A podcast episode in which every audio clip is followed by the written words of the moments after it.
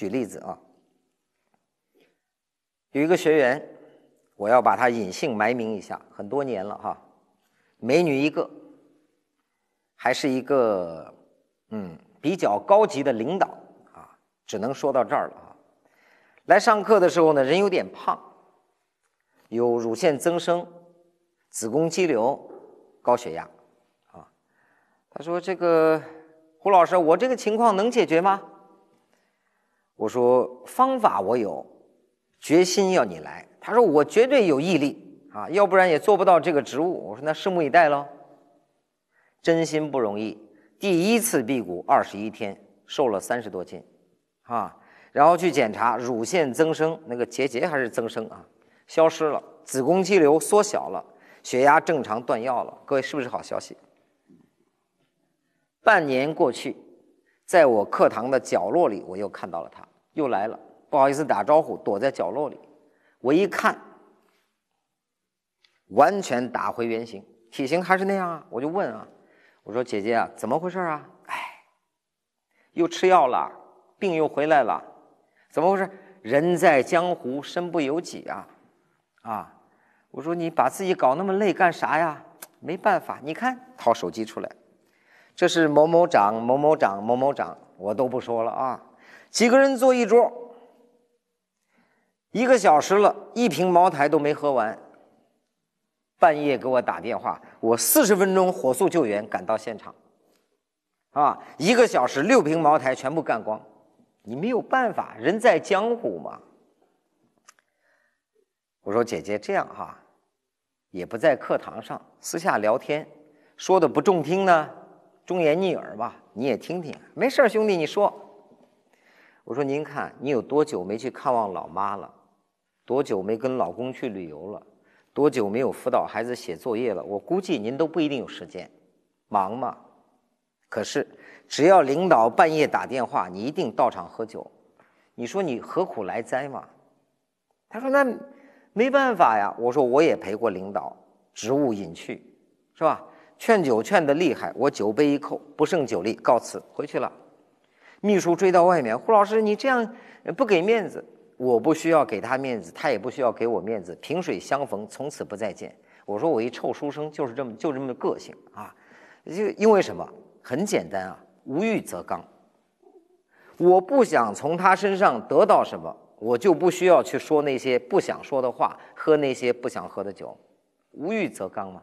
最后秘书说：“你这样，你这样他不爽，关键是我爽。”啊，所以我跟他讲，姐姐，你之所以老是这样，是因为你太想从那些人身上得到什么，所以你半夜都得赶去喝酒，拿来做交换的砝码。你想想看，他沉默无语。其实你知道，几分钟之前他展示手机，表情是无奈，展示的图片其实他在沾沾自喜，谈笑有鸿儒，往来无白丁嘛。几分钟之后，他开始检视我到底做错了什么。所以各位，贪啊，就是那个笼子开始旋转，不觉察的旋转。两个企业家，一男一女，创业十几年，集团公司很大了。那天聊天，我说莫忘初心嘛，跟这个女的在聊，莫忘初心呐，你们为什么创业呀？啊，当年老公想有一辆大奔，我们创业的目的就是想给他买辆大奔。十年过去了，现在怎么样？现在他一辆大奔，我一辆大奔，他往东奔，我往西奔，啊，咋回事啊？各奔东西嘛。去年离婚了，各位，你为追求幸福而出发，却偏偏与幸福背道而驰，发生了什么？你迷失了，你没有愿意醒来。我去某一个城市，著名企业家来接待我，那个企业家真的好厉害。我侧面说，大儿子呢不想跟他，想自己创业，他给大儿子投了十几个亿，企业经营的很好啊。小儿子又不想跟大儿子一起搞，他给小儿子又投资几个亿，小儿子做投资担保，经营的也很好啊。老先生六十多岁，按说应该是安享晚年，是吧？呃，来上课的时候呢是血糖高，上完课呢基本好了。我们见面，他来接我的时候呢又是高血糖。我们在一个大酒店吃饭，席间聊来聊去啊，用他自己的话讲，啊，讲到这里盐水都流下来了。他们把眼泪叫盐水啊，男儿有泪不轻弹嘛，是吧？只缘未到伤心处。我就问他，这么成功的企业家，是吧？子女也这么成功，你烦恼从何而来呀？他说：“我们吃饭这个酒店啊，是我买下来的，原来是个国企。各位知道国企有很多机制的特色啊。他说我买下来想的是把它经营五年，把它盘活，然后我就退休了，安享晚年。五年前的决定嘛，啊，我说结果呢？结果真不容易啊。光电工酒店三十八、三十二个电工。”有哪个酒店三十二个电工，一个两个可以了吗？我说你你可以开掉他们，电工背后的人不允许开掉，所以几年下来还剩八个电工，你就知道这是一件小事。你会知道他经营这个酒店有多么的无能为力。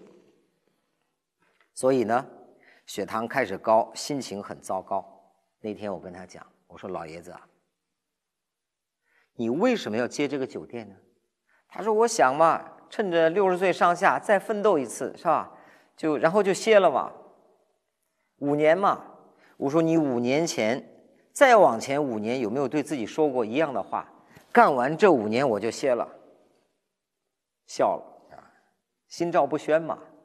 其实各位，我说，如果你形成这种惯性，不断的奔跑，你知道，向天再借五百年。”第四百九十九年，我来看你的时候，你依然是忙的没时间，因为你没有活明白。